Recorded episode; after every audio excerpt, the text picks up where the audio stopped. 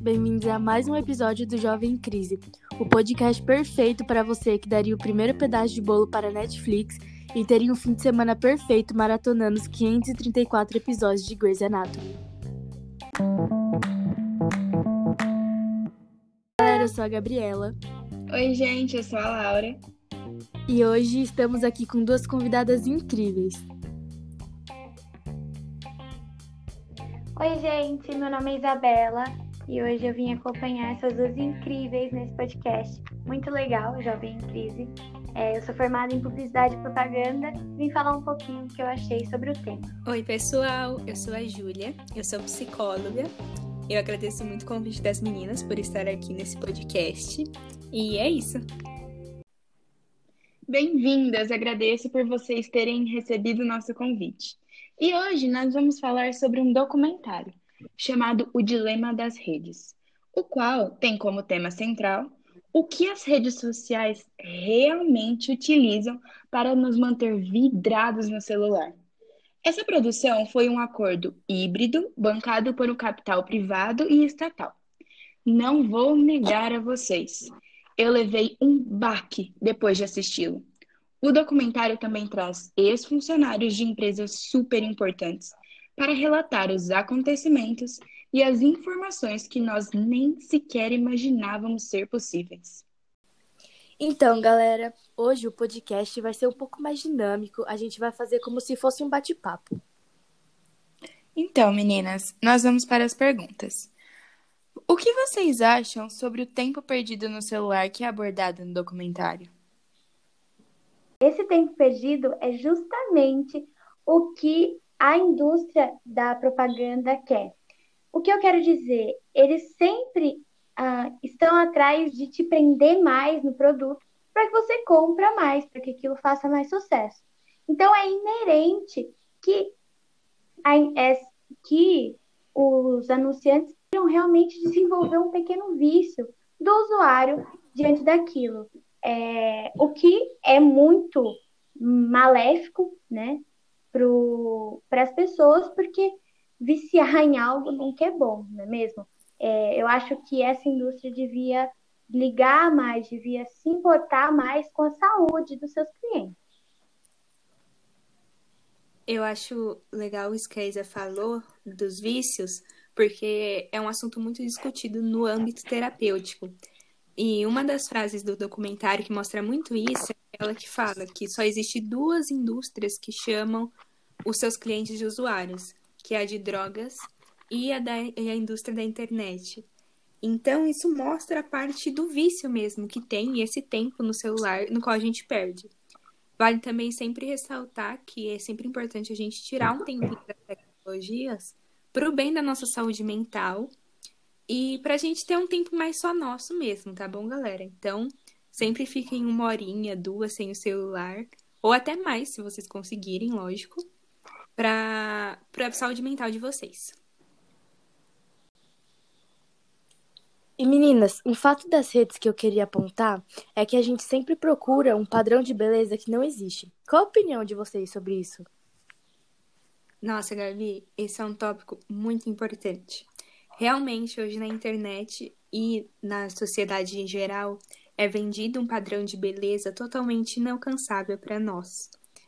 Então, isso aparece em diversos momentos da nossa vida, principalmente na adolescência e na infância, como é visto na, no próprio documentário, com a atuação da filha mais nova da família, que tenta o tempo inteiro mudar suas fotos com filtros e Photoshop para que ela seja mais aceita e vista como diferente daquilo que ela realmente é, para se encaixar nesses padrões.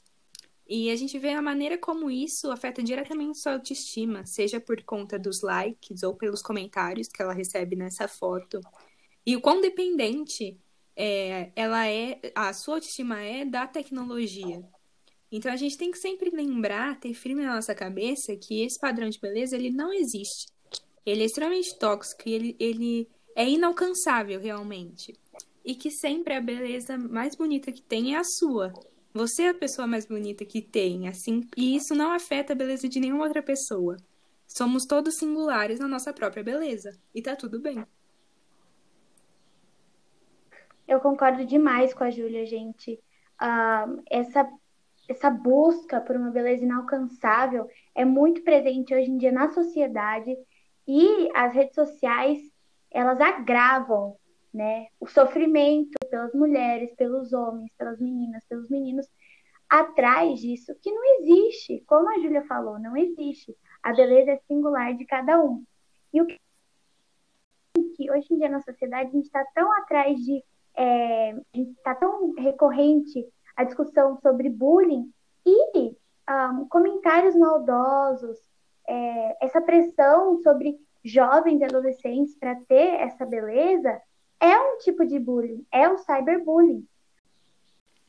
Então, meninas, agora eu queria discutir com vocês um assunto que o documentário tratou como principal e eu achei muito importante, que é a alienação do jovem com relação aos assuntos da internet, com relação às informações e às fake news que correm hoje sobre o mundo. Olha, Laura, realmente isso é uma coisa muito importante e que a gente vê todos os dias, é, eleições, principalmente nessa época de coronavírus, um, a gente tem isso muito presente, as fake news. É, é um assunto que a gente tem que discutir, entendeu? Porque a, os algoritmos das redes sociais, elas acabam criando uma bolha de desinformação. Elas criam uma bolha de pesquisas que o usuário pensa que ele só vê aquilo e todo mundo está vendo aquilo. Na real, não é aquilo. Ele está sendo manipulado por um algoritmo. A gente tem que se atentar demais a isso. É, coisas como bipolarização da política, pessoas acreditando em terraplanismo, movimento anti-vacina, é tudo uma resposta a essa alienação do jovem, a falta de crítica, do espírito crítico e principalmente a fake news. Eu concordo com a Isa e eu, eu acho também importante ressaltar é, a importância de nós, como pessoas de uma sociedade, procurar sempre a informação naquilo que. A procurar a verdade na, naquela informação que passam para a gente. Então, é sempre importante vermos as fontes e pesquisarmos em mais de um lugar aquela informação, para que dessa maneira a gente não caia em fake news e, e nessas desinformações tão facilmente, tá bom? Então, Lembrem sempre, galera, de se atentar a pesquisar as fontes daquilo que vocês estão vendo por aí na internet. Vocês têm razão. Como vocês disseram, há muitas fake news hoje e a gente precisa buscar mais informações. Isso o documentário também nos apresenta.